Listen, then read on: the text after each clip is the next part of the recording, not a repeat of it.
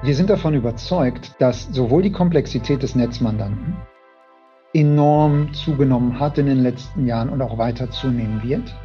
Und auf der anderen Seite, wenn man es so machen will, wie ich es gerade beschrieben habe, sich stark auf den Kunden orientieren will, auch der Lieferant stark an Komplexität wachsen wird. Und dann werden diese beiden Rollen massiv auseinandergehen. Wir sind davon überzeugt, dass sich das langfristig nicht mehr mit einem System oder mit einer Lösung abbilden lässt, sondern dass sich hier Experten oder, oder, oder Fachlösungen entwickeln werden. Wir werden sicherlich einige Anbieter sehen, die sich sehr, sehr stark auf den Netzmandanten konzentrieren werden.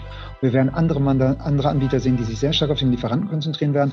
Wir werden Stadtwerke und Versorgungsunternehmen sehen, die auch verstanden haben, aus beidem den Mehrwert so zu, rauszuholen, dass sie im Zweifelsfall, so höre ich es natürlich auch in den Gesprächen, die eventuelle Mehrkosten aus den Lizenzen von zwei Systemen ohne weiteres abdecken können. Man muss eben das Geschäftspotenzial darin erkennen und auch eben die Möglichkeit der Senkung der Cost to Serve. Wenn man das, wenn man das alles berücksichtigt, dann wird daraus ein, ein, ein nachhaltiger Case. Hallo, ihr hört Timo Eckers von Utility 4.0, dem Business Podcast über die Zukunft unserer Energiewelt. Moderiert von mir und mitinitiiert von Oliver Doleski, dem Autor des gleichnamigen Buches. Zu mir lade ich Menschen ein, die noch etwas vorhaben für eine klimapositive Energiewelt. Junge und alte GründerInnen aus Startups genauso wie aus Scale-Ups, dazu Innovatorinnen, Unternehmensentwicklerinnen, Klimamanagerinnen und Führungskräfte aus der neuen und alten Energiewirtschaft sowie aus Städten und Kommunen, in denen wir alle leben. Jetzt kommt Achim von Lyngtech und erzählt uns darüber, wie es so ist, nach fast einem Jahr als weiterer Geschäftsführer dort und so kurz vor der wichtigen E-Word. Wie so oft braucht meine Gehirnzellen ein wenig Anlauf, um in Fahrt zu kommen. Lag vielleicht auch daran, dass die Kolleginnen von Achim im Hintergrund den Teamday durch ein paar jubelnd bierselige Tischtennis-Move zu einem guten Ende führen wollten. Ein bisschen gefreut habe ich mich auch über meine ersten Beeps, die ich aus Compliance-Gründen über ein paar Stellen legen musste. Ich hoffe, das stört euch nicht. Viel Spaß jetzt und los. Also, herzlich willkommen beim Podcast Utility 4.0. Neue Folge, neues Glück. Äh, mir gegenüber sitzt der ehrenwerte Achim Joachim, Dr. Joachim Bittinghofer äh, von Lyngtech. Und ich sage erstmal ganz lieb Hallo. Grüß dich, lieber Hallo sagen. Danke, dass ich da sein darf. Ach so. Ja. Nee, herzlich Hallo. willkommen. Schön, dass du, dass du das einrichtest. Ich weiß, die Tage sind lang äh, bei euch, gerade wenn man in so einem Unternehmen arbeitet, was ähm, angreifen will, wie auch äh, Schleupen, wie auch die anderen. Aber ihr seid am Angreifen und du hast lange Tage. Und wie war denn dein Tag heute eigentlich so? Was, ähm, ähm, halt dann noch so nach um 17.19 Uhr? Um 17.19 Uhr halt einiges nach. Der Tag hat früh angefangen. Ich ja. selbst wohne hier, wir sind ja in Hannover, aber ich selbst wohne nicht in Hannover, ich wohne in Düsseldorf und bin heute hier hingefahren. Ähm, und was wirklich schön war, also ich war um 9 Uhr hier und wir hatten heute Team Day. Mhm. Ähm, nach der langen Zeit der Pandemie und dem vielen Homeoffice natürlich, was grundsätzlich in der Tech-Branche ja nicht unüblich ist, aber trotzdem viele von uns waren lange nicht im Büro, haben wir jetzt langsam, wo die Inzidenzwerte wieder runtergehen, ähm, führen wir wieder freiwillige Team-Days ein, dass die Leute sich alle im Büro, im Büro wieder treffen und wir verschiedene Sessions machen. Ähm, die sind dann frei gestaltbar ähm, nach Themen, die sich auch die Kolleginnen und Kollegen aussuchen. So und ähm, da tauschen wir uns sehr, sehr intensiv aus. So Barcamp. Genau, genau, in die Richtung. Ja. Mhm. Genau, Barcamp-mäßig, dass die Themen werden freigegeben. Ähm, jeder darf natürlich mitsprechen. Ähm, mal schauen, wohin die Diskussion führt. Jeder darf jede Frage stellen. Und es ist extrem spannend, was dabei rumkommt. Okay. Das war das eine. Und das andere war, ähm, ja. Ja, ich wollte, also du bist ja mit Soll mir ich? eben da bei, bei, euch durchgegangen und da haben die Tischtennis gespielt. Was ist sozusagen jetzt der Abschluss des Team Day? Also da, da sind die, genießen die alle noch Ganz so genau das Bierchen und das ähm, da Platte und so, ja. Absolut. Da, da erfüllen wir jeden Anspruch eines, eines Tech-Startups. Natürlich ja. haben wir die Tischtennisplatte, natürlich haben ja. wir den Kicker, aber bei uns verstauben sie nicht. Bei uns wird das wirklich genutzt. Werden runtergerüppelt. Okay. Und wir haben ein paar gute Spieler, wer mal vorbeikommen will. Ja, sehr gerne. Okay. Ähm, Achim, wo kommst du eigentlich her? Du bist jetzt noch nicht so lange bei Lyngtech und wir erzählen auch gleich nochmal, ähm, wieso, wieso, seit wann du da bist und äh, wieso du da bist. Aber erzähl doch nochmal so deine Geschichte, wie du so in die Energiebranche reingekrabbelt äh, bist, was du so vorher gemacht hast, ob es vielleicht auch andere Optionen hm. gab vorher auf deinem, deinem Weg. Ich weiß selbst auch gar nicht mehr, aus welcher Ecke kommst du eigentlich? Aus einer ganz dunklen. Ja. Nein, ich, ähm, ich habe mich mit der Energiewirtschaft schon im Studium beschäftigt. Ich habe in Münster okay. studiert und hatte dort unter anderem Ressourcen- und Energieökonomik oder Ressourcenökonomik und Energiewirtschaft hieß das damals. Ja. Und bin dann von dort aus in eine Beratung gegangen. Das war so 2004. Da hatten wir noch im Gas das Punkt-zu-Punkt-Modell und hatten ja. noch, ähm, war ganz viel Erdgasausschreibung und Stromausschreibung. Und, mhm. und, da hatte ich das erste Mal richtig Kontakt mit der, mit der deutschen äh, Stadtwerkewelt. Ja. Und bin dann von dort aus erstmal der Beratung treu geblieben, war dann zeitweise bei der Con Energy Unternehmensberatung bin dann aber auch irgendwann auf die andere Seite, auf die Industrieseite gewechselt, also zum Kunden quasi, und war dann mit, äh, drei Jahre, glaube ich, bei der Energiehandelsgesellschaft West. Da haben wir uns kennengelernt, genau, lieber EHW, ja. Genau. Gibt es ja auch heute noch, ja. Die gibt es heute noch, genau. Liebe Grüße an der Stelle an die Kollegen. Ja, genau. Und danach ähm, bin ich dann zur Trianair gegangen mhm. nach Aachen und war dort fünf Jahre und habe dort unter anderem im Portfolio-Management gearbeitet. Auch ähm, ne, die Beschaffung und die Vermarktung der Erzeugungskapazität.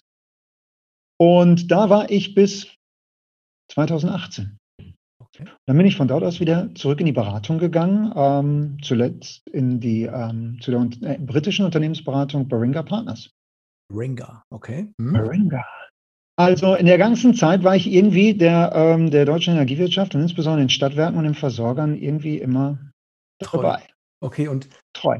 Genau. Aber jetzt nochmal dein, dein, dein Lebensmittelpunkt oder deine Familie oder wo bist du so auf die, auf die, äh, auf die Welt ge gekommen, quasi, örtlich in Deutschland? Oder? Ähm, ich bin in Essen geboren, Ruhrpottkind, Duisburg ja. aufgewachsen. Ah, okay. Und ähm, nach verschiedensten Stationen in Deutschland äh, wohne ich jetzt seit etwas über zwölf Jahren in Düsseldorf. Okay. Und ähm, gut, also du, studiert hast du dann, was hast du gesagt, wo? In? VWL in Münster. In Münster hast du studiert, VWL, okay. VWL in Münster, bin wie gesagt von dort aus dann in eine kleine Beratung nach Köln gegangen. Dann, als äh, ich zu ConEnergy nach Essen gegangen bin, bin ich nach Düsseldorf umgezogen und seitdem ah, okay. wohne ich in Düsseldorf. Mittlerweile verheiratet und äh, zwei tolle Söhne.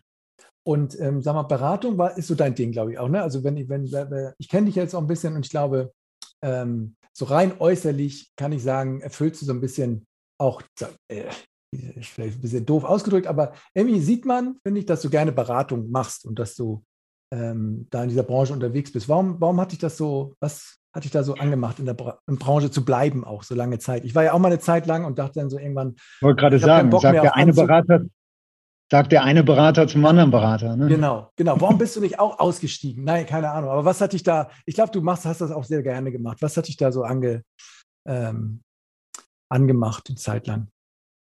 Was mich wirklich angemacht hat an der Beratung, ähm, war dass man in der Regel oder äh, eigentlich immer sowohl auf Kundenseite als auch im eigenen Team mit sehr, sehr intelligenten und kompetenten Menschen zu tun hat.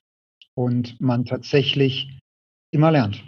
Immer lernt. Das geht nicht aus. Ähm, das war bei all meinen Stationen, die ich gerade aufgelistet habe. Bei jeder einzelnen war es so, dass ich da sehr intelligente und tolle Menschen getroffen habe, die immer wieder mir was Neues beigebracht haben. Und dasselbe ist jetzt auch bei der LinkTech. Und das ist auch tatsächlich etwas, wonach ich mir Arbeitgeber und Unternehmen aussuche. Ja.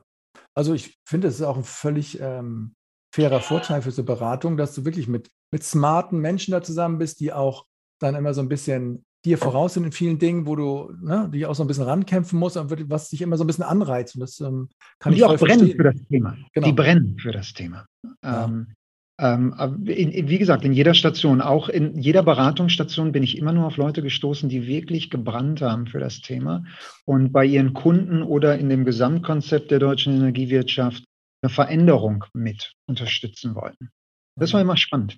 Aber ich frage mich mal, haben Sie gebrannt jetzt für die, für die Energiewende, um das zu gestalten, oder gebrannt für Ihre Beratung und haben sich gefreut, ey, die haben ja echt viel Probleme, so war es nämlich O-Ton von meinen Chefs, viel Probleme, viel Geld, da müssen wir rein. Da brenne ich auch sehr gerne für. So, ähm. Ähm, nee, tatsächlich war es für die Sache, weil ähm, alle Beratungen, bei denen ich war, waren immer sehr branchenspezifische Beratungen. Ja. Und das waren Leute, die haben sich über Jahre in die verschiedensten Themen reingearbeitet. Mhm. Ja, sei, es über, sei es über Erzeugung, sei es Vermarktung, ja. ähm, sei es dezentrale Erzeugung, äh, Regulatorik. Das waren Leute, die haben sich da so hineingearbeitet, dass sie für die Sache gebrannt haben. Mhm. Und wenn man für die Sache brennt und die Erfahrung auch mitbringt, so ist es ja immer, dann kommt der Erfolg am Ende von selbst.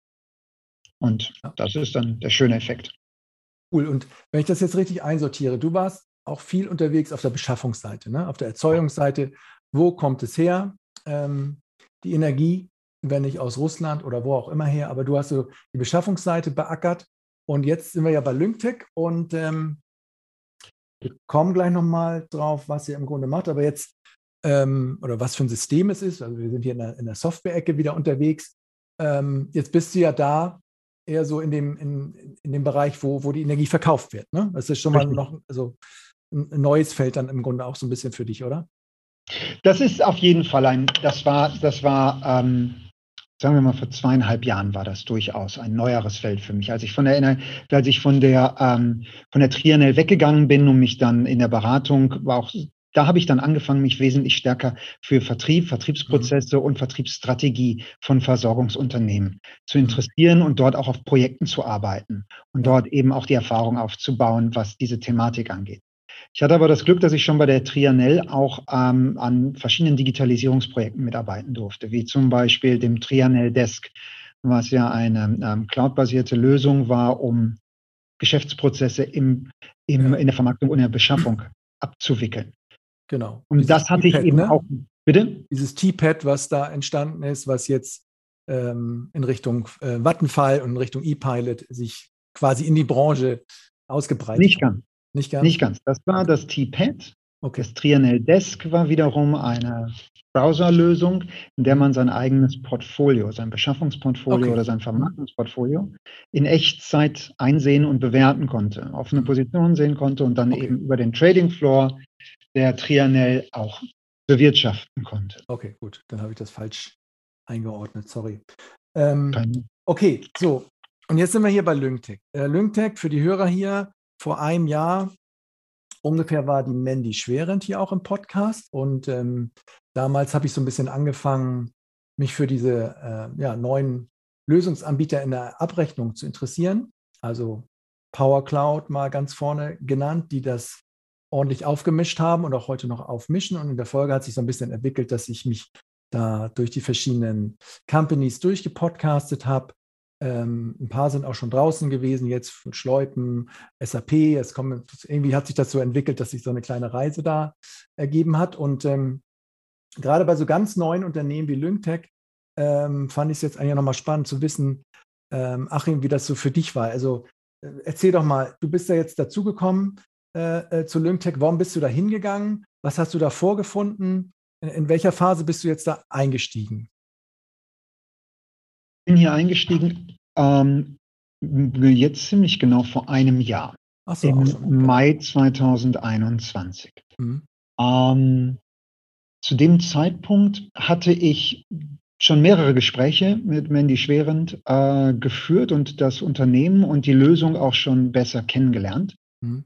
und war sehr, sehr schnell von der Vision, von dem Produkt und von Mandy selbst überzeugt. Ja. Denn ähm, was Mandy hier aufgebaut hat, ist wirklich etwas ganz Neues. Unsere Lösung ist, du sagst, du, du leitest es gerade, du hast gerade die Frage eingeleitet mit die neuen Abrechnungslösungen. Ja. ja. Mhm. Ähm, da zählen wir uns nicht zu.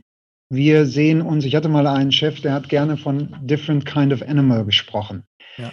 Wir haben sicherlich die Fähigkeiten, und da kommen wir, sagtest du ja selbst nachher nochmal drauf. Ja, auf jeden Fall. Mhm. Wir hatten, ähm, wir haben ja die Abrechnungsfähigkeiten und alles, was so dazugehört, Marktkommunikation nach hinten raus, Forderungsmanagement und sowas, durchaus abgedeckt.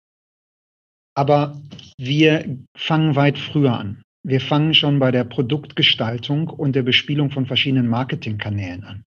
Mhm. Sprich, wir sagen, unser System soll nicht erst in Berührung kommen mit dem Kunden, wenn er Kunde ist oder wenn er abschließt, sondern der Kunde muss viel früher angegangen werden. Und damit wir stellen den Kunden in den Mittelpunkt. Der Kunde mhm. will gewonnen und betreut werden. Mhm. Es ist, damit, ich, ja, ja? Sorry, wenn ich da so reinhacke, aber es ist, glaube ich, auch so lustig, weil ähm, wenn man immer so, also die, die, die Energiewirtschaft ist schon auch abrechnungsfixiert gewesen, natürlich, Total. weil das immer so das Wichtigste war und jeder Anbieter, ne, also das, das wird immer sofort, ja, ihr rechnet ab, okay, verstanden. Also genau. das ist dann auch so ein Kommunikations- ähm, Problem, weil ganz viele andere Anbieter sagen mir auch, ja, ich muss mich in diesen Köpfen auch so ein bisschen umsortieren, weil, weil das ganz schwer wegzukriegen ist. Ne? Also nur wenn man hinten mal eine Rechnung rausstellt, ist sofort Rechnung. So, okay, der Rest, was da noch drumherum ist, erstmal interessiert mich nicht mehr. Ne? Absolut. Und das, das ist ja, es ist ja auch naheliegend, wenn wir nochmal zurückblicken, der, ähm, ja, okay, es ist jetzt sicherlich schon über 20 Jahre her, die Liberalisierung, aber doch trotz alledem kommen kommt, kommt das ursprüngliche Geschäftsmodell eines Stadtwerkes aus einer monopolisierten Zeit, wo man keinen Wettbewerb hatte und es gab nicht den Kunden, sondern es gab den Zähler im Keller und das war eine Verbrauchsstation. Das war eigentlich das Relevante und das hat man einmal im Jahr abgelesen und wenn es notwendig war, hat man einmal im Jahr eine Preisanpassung gemacht, der sich aus verschiedensten Gründen gab. Der Kunde an der Stelle musste gar nicht gewonnen werden. Und tatsächlich muss man sagen, die Systeme, die heute teilweise noch im Einsatz sind, kommen natürlich auch noch in ihrem Design und ihrer Ausrichtung aus dieser Zeit oder sind Fortentwicklungen aus dieser Zeit und haben damit natürlich auch mit diesen Prozessen, die sie anbieten, auch die gesamte Struktur, teilweise auch Arbeitsweise und mitunter auch von unten eben dann auch Denke und Kultur in diesen Häusern ähm, gefestigt. Ja. Wie würdest du denn jetzt euer System nennen, wenn ich sage, äh, Lymtech baut Systeme oder ist gar nicht so einfach, oder? Was, was sagst du, was ist dein. Eine End-to-End-Vertriebsplattform. Ah, okay, eine Vertriebsplattform. Also wenn ich mal End-to-End, -End, aber Vertriebsplattform, okay, weiß ich, ich fange vorne an, ich will damit Vertrieb machen, ich will Kunden gewinnen. End-to-End -End meint dann wahrscheinlich auch nach hinten weiter durch bis zur Punkt, Punkt, Punkt Abrechnung, Fragezeichen? Genau, End-to-End -End ist so ein, das ist so ein, so ein inflationär verwendeter Begriff. Ja, passt natürlich immer so vom, ne, vom, vom, A bis Z, von Anfang bis Ende, denkst du, ja, alles halt. Ne? Das war auch früher bei der Trianel so, wenn man da mit den Leuten gesprochen hat, alles war auf einmal Portfolio-Management. Also, ja, also, was ist euer, was würdest du, wenn ich das weglassen würde wollen, oder was ist da dir wichtig, wenn du sagst, wir machen Vertrieb, wir gewinnen Kunden für euch, aber was macht ihr End-to-End -End da? Oder was ist der wichtige Aspekt? Also wir haben mit unserer, mit unserer Lösung haben wir, bilden wir die gesamte Customer Journey eines Kunden ab. Angefangen? Wo? Angefangen von dem, der Produktgestaltung, der Produktbepreisung und der, dem Produktangebot über verschiedene Marketingkanäle oder der Anbindung von Vertriebspartnern oder der Anbindung von Vertriebsportalen. Ja. Automatisiert. Ja. Dann die Landingpage und den Angebotsprozess, den Bestellprozess. Der Kunde springt in ein Kundenportal ab. Im Kundenportal erlebt er alles, was du heute zum Beispiel in einem Amazon siehst. Du siehst deine Historie, du siehst deinen geg gegenwärtigen Vertrag, die werden neue Verträge angeboten, bis hin zu Kunden wie Sie haben auch Folgendes abgeschlossen. Ja? Also wirklich diese um den Kunden kümmern und zwar dem Kunden auch alle an, alle Produkte, die ich selbst im Bauch als Unternehmen habe, ihm auch schon durchaus anbieten. So wie es auch normalen E-Commerce üblich ist. Und von dort aus gehen wir dann auch ins Kampagnenmanagement, wir gehen auch in die Abrechnung, wir gehen in die Marktkommunikation und den Lieferantenwechsel und wir gehen dann auch ins Forderungsmanagement. Und dann enden wir da, wo auch viele andere Häuser enden, ähm, im Nebenbuch. Wir bewirtschaften das finanzbuchhalterische Nebenbuch mhm. und können dann anschließen an andere ERPs. Und da ist oft immer das SAP-System, äh, was dann wartet. Ähm, ja, aber da ist das Core. Ja. Um mal kurz den Vergleich zu den Kollegen zu ziehen, da ist das Core. Da ist dann kein ISU mehr oder sowas. Nee, nee, genau, genau, genau. Aber die Argumentation da, die sagen natürlich, hey, du, früher oder später landet das alles im SAP-Core. Warum da vorne was anderes machen? So, äh, jetzt belächelt, ne? Komm, lass doch einmal durchziehen. Nein, ich weiß schon, dass das äh, auch, aber ähm, das habe ich mir noch so gemerkt aus der Diskussion, dass natürlich können die das sagen. Früher oder später landet alles im SAP-Core, weil im ERP-Umfeld sind die halt nun mal auch, sehr stark ähm, unterwegs. Okay. Jetzt ist das ganze Ding ja, das hatten wir auch in dem Podcast mit der Mandy ähm, rausgearbeitet, entstanden aus Problemen, die hat, die eigentlich ähm, ja, die vor denselben Problemen stehen wie vielleicht äh, so viele ähm, Energieversorger, dass sie ähm, den Kunden jetzt nicht so vorne bedienen können oder ihm so Angebote machen können, wie sie das gerne wollen, wie gerade äh, der Markt ist, sei es Bündelprodukte. Ich möchte irgendwie mehr machen mit meiner Kilowattstunde. Ich möchte da irgendwie verschiedene Tarife, verschiedene Produktbündel anbieten, dass da irgendwo die Limit, die, äh, das Limit immer schnell erreicht war, dass man sich irgendwie so ein bisschen ähm, ja, nicht frei fühlte, da am Markt zu agieren.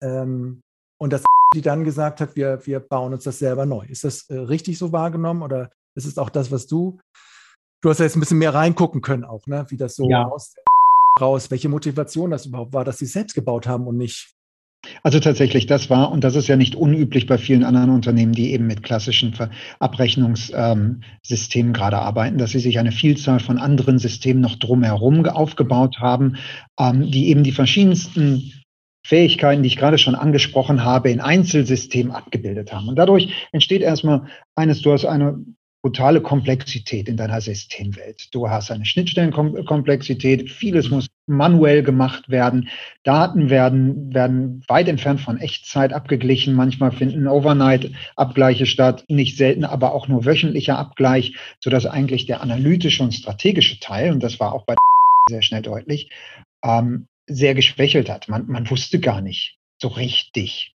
Und das ist sicherlich nicht nur bei der Fall gewesen, sondern das höre ich ja in all meinen Gesprächen tagtäglich, auch bei anderen Stadtwerken. Wir wissen eigentlich gar nicht, wer sind unsere Kunden, was wollen unsere wo Kunden, stehen wo stehen die gerade, welche, welche Kündigungswahrscheinlichkeit haben die, welche, wo drückt eigentlich der Schuh, wie muss ich mit denen umgehen. Mhm. Und sie wissen auch gar nicht so richtig, wie steht mein Produkt eigentlich im Wettbewerb und durch welche Anpassung meines Produktes könnte ich deutlich stärkeres Wachstum. Also ein bisschen so, ich mache einmal im Jahr oder ich mache eine Tarifanpassung und gucke dann danach, ob hoffentlich nicht viele abgesprungen sind. Und dann. Das ist ja wirklich.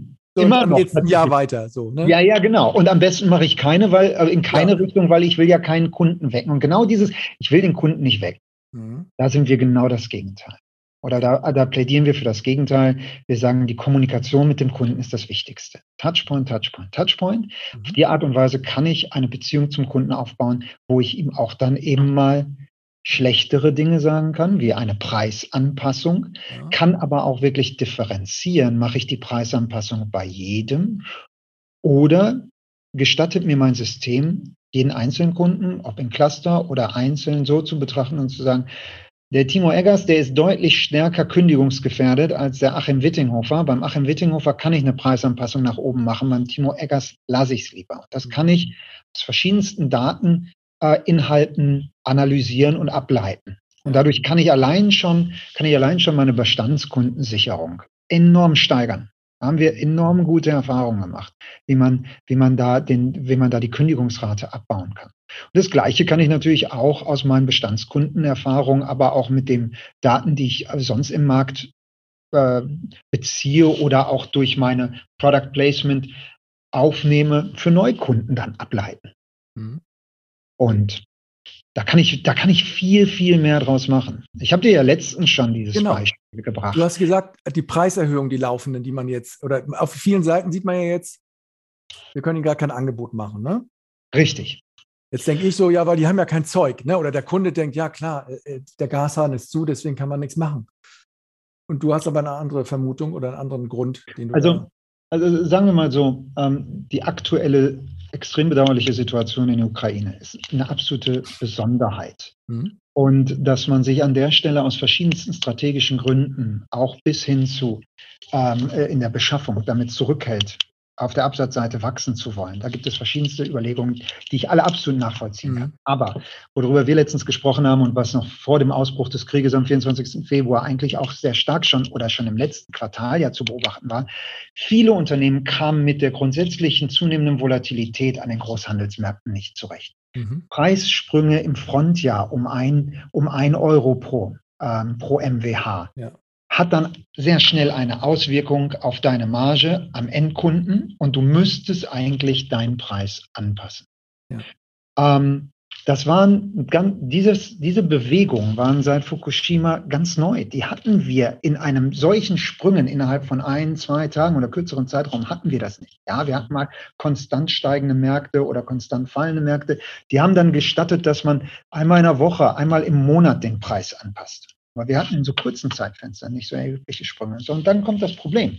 Wenn ich dann einen Preis anpassen muss, dann muss ich den natürlich nicht nur vorne auf meiner Website oder in einem Vergleichsportal anpassen, sondern ich muss das natürlich einmal die ganze Strecke durchziehen, ja, bis hinten in die Abrechnung. Und dann muss ich das eben auch in meiner Billing Solution, muss ich das eben auch alles angepasst haben. Und da trennt sich dann die Spreu vom Weizen, welches System auf einmal auf täglicher Basis oder untertägig auch Preise einfach anpassen kann. in der Abrechnung. Sprichst du oder jetzt so von SIP-Kunden eigentlich, also von Privatkunden, weil oder von, von größeren Kunden, wo das notwendig ist, weil viele Privatkunden sind ja auch in der letzten Zeit dann in so diese zwei Jahresverträge reingelaufen. Wollte man ja auch immer sie binden mit, mit ne, wir fixieren den Preis und du bist zwei Jahre, denn dann, kann, dann kannst du ja auch gar nicht anpassen. Richtig. Dann, dann aber hast du das Problem jetzt Neukunden? Nicht. Was ist denn mit Neukunden? Neukunden, du bist jetzt da, okay. Mhm. Ich bin bei der Neukundengewinnung, mhm. ähm, die aber auch, ich bin bei der Neukundengewinnung, ja. erstens. Zweitens aber auch, wenn ich, wenn ich eine jährliche Anpassung der Bestandskunden habe, dann habe ich sowieso bei diesen Preisbewegungen ohnehin meine erheblichen Schwierigkeiten, weil ich irgendwann im Oktober oder November einen Preis veröffentlichen muss, von dem ich nicht weiß, wie weit ich den wirklich absichern kann und was damit passiert, beziehungsweise ich sollte ihn möglichst exakt dann abgesichert haben. Ähm, aber du hast das Problem spätestens auch dann, wenn du sagst, ähm, naja, ich gehe jetzt langsam von einer jährlichen End Jahresendabrechnung in, in eine rollierende Abrechnung. Ja, ja, dann muss ich auch in der Lage sein, wenn jeden Tag oder jede Woche oder jeden Monat ein Vertrag ausläuft, mhm. dem ein, neuen, ein, neues Angebot zu machen. Denn dann muss ich ihn ja ein Stück weit behandeln in der Preissetzung wie einen Neukunden. Und auch damit muss ich umgehen können. Mhm. Und ich möchte aber dann auch, und das kennen wir ja alle von, wie wir es schon in der Telekommunikation seit Jahren machen, ich rufe bei meinem äh, Netzbetreiber an oder bei meinem Anbieter, beschwere mich und dann kann der mir ad hoc einen neuen Preis machen. Mhm. Dieses den, den Kundenservice dazu zu ermächtigen, einem, einem, einem Bestandskunden bei Anruf einen neuen Preis zu machen. Das muss auch ein System können. Ja, diese Flexibilität, gesteuert von Kampagnen äh, bis ins Backend hinein, das muss, das muss ich erstmal hinkriegen. Mhm. Und das ist etwas, das ist etwas, das ist etwas, was wir unter anderem als, der, als Kundennähe bezeichnen.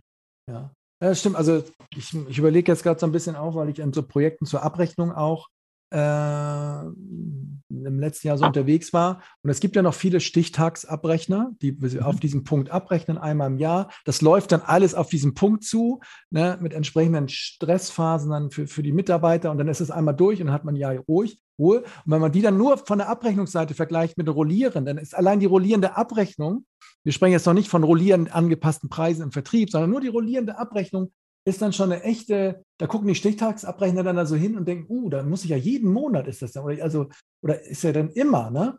Und das ist ein ganz das ist schon ein Sprung. Und wenn du jetzt sagst, ja, das ist abrechnen, das eine rollierend, aber auch bei diesen Preissprüngen eigentlich auch rollierend Preise anpassen. Ähm, Richtig. Und das kann ich auch dann nicht mehr, wenn du von diesen Häusern sprichst und die dann sagen, uh, das muss ich dann monatlich machen. Ja, wenn ich es aber so weit automatisiert habe, dass das eigentlich durchläuft, das mhm. sollte heutzutage der Anspruch sein, dass wenn keine besonderen äh, Rückläufer oder Rechnungskorrekturen vom Kunden erforderlich sind oder sonst was, sollte die Abrechnung als Massenprozess sauber durchlaufen. Und das tut sie bei uns ja auch.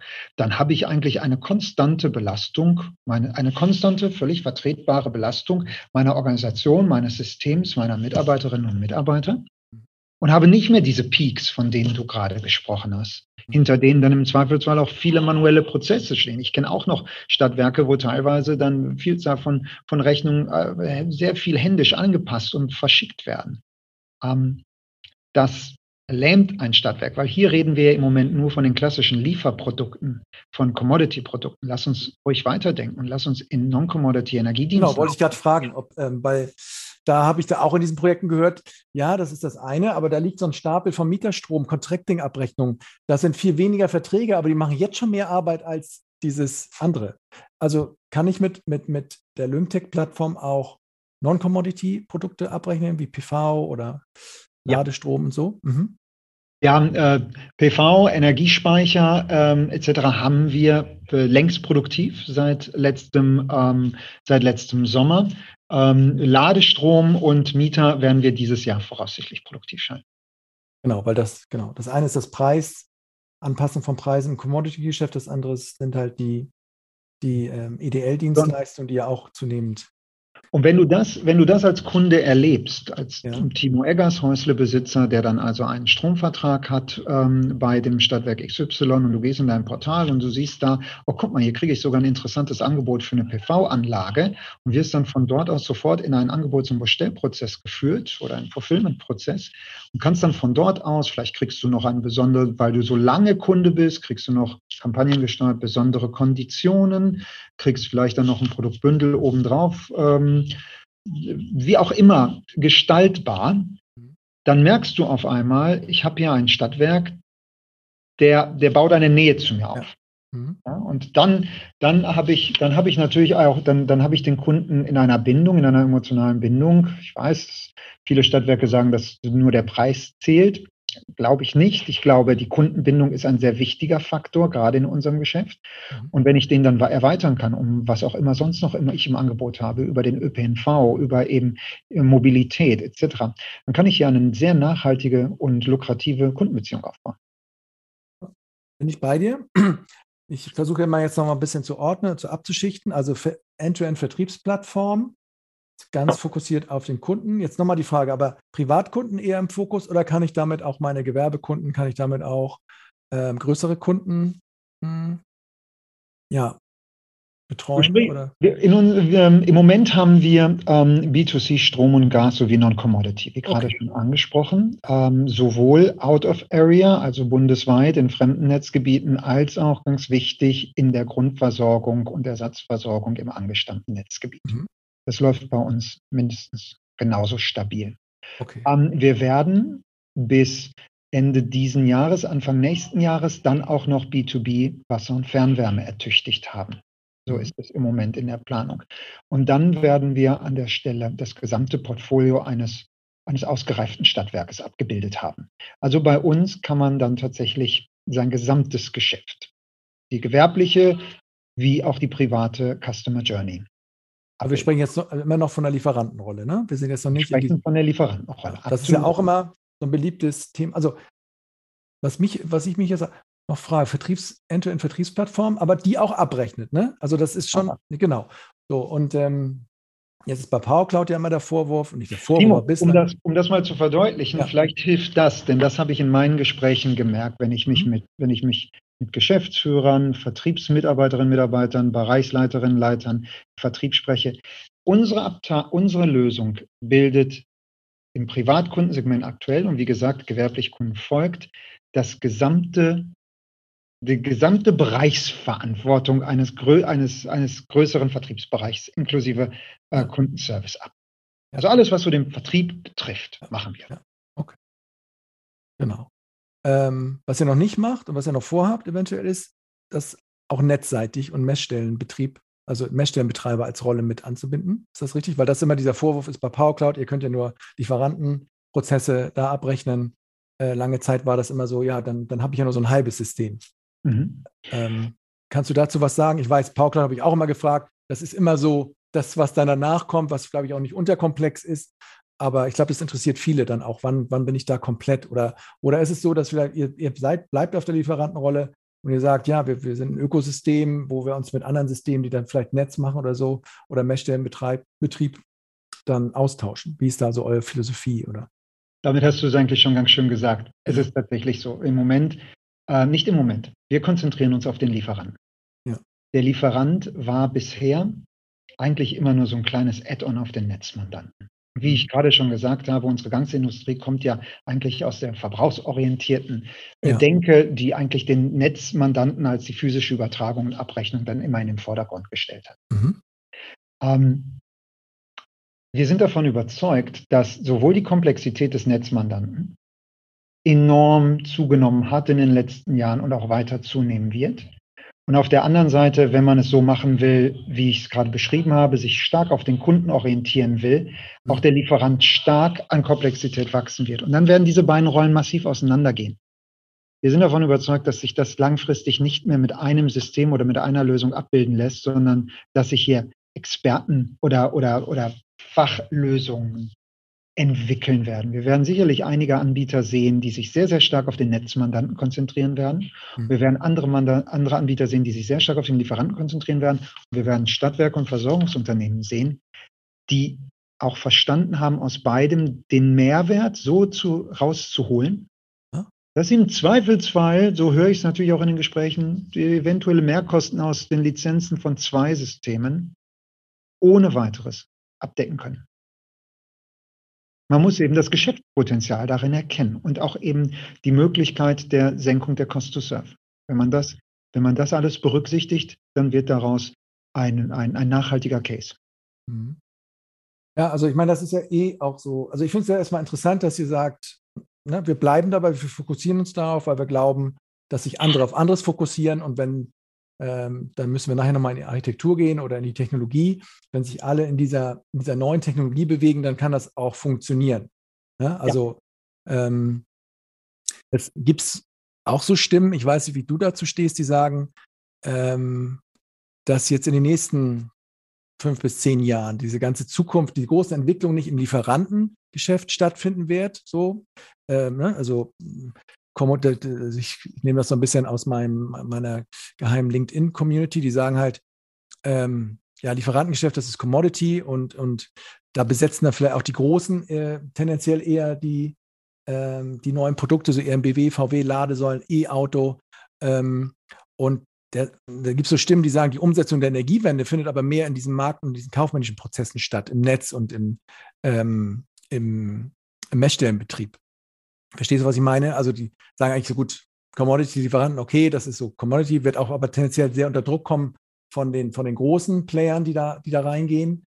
Ähm, kann, kann man ja jetzt auch so ein bisschen denken, wenn ich jetzt irgendwie ein Stadtwerk schnell mit, mit, mit, mit Wärmepumpen um die Ecke kommt, dann fegen da andere wie Weiland oder, ähm, oder ähm, äh, wie heißt er noch in Berlin, ähm, Termondo durch und dann bist, bist du die Kunden los. Du musst eigentlich stärker rein in dieses, in, dieses, in, dieses, in diesen Netzbetrieb, du musst in diesen Messstellenbetrieb, da passiert die Energiewende in der Zukunft.